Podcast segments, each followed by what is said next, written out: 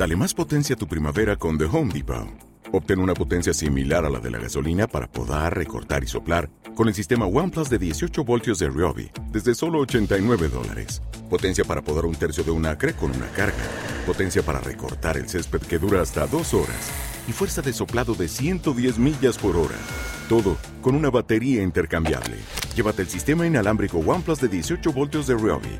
Solo en The Home Depot. Haces más. Logras más. Yo dije que inmigración no es igual a delincuencia y solamente un tonto o un malvado podría decir eso, y ahí están las grabaciones de la, de la intervención, pero de que desgraciadamente delincuencia sí que es igual a inmigración ilegal. Y eso no me lo puede rebatir nadie.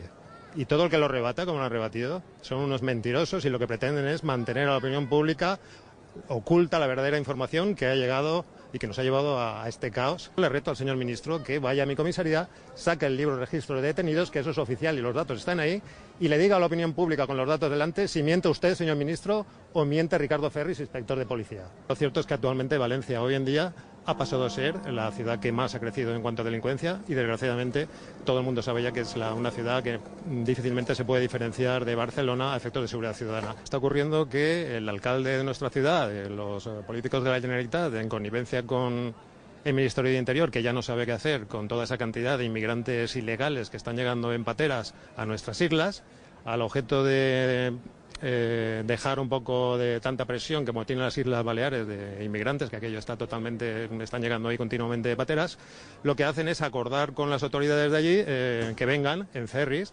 de, 500 en 500 argelinos, nos están trayendo eh, en secreto y sin que se entere la opinión pública de manera continua. Gran parte de ellos son delincuentes y muchos de ellos son expresidiarios recién salidos de las cárceles de Argelia. Aquí se están produciendo violaciones todavía. Bueno, hace un par de semanas aquí violaron a, un hombre, violaron a otros dos hermanos también, a turistas alemanes, y los autores siempre son los mismos. Estamos hablando de una.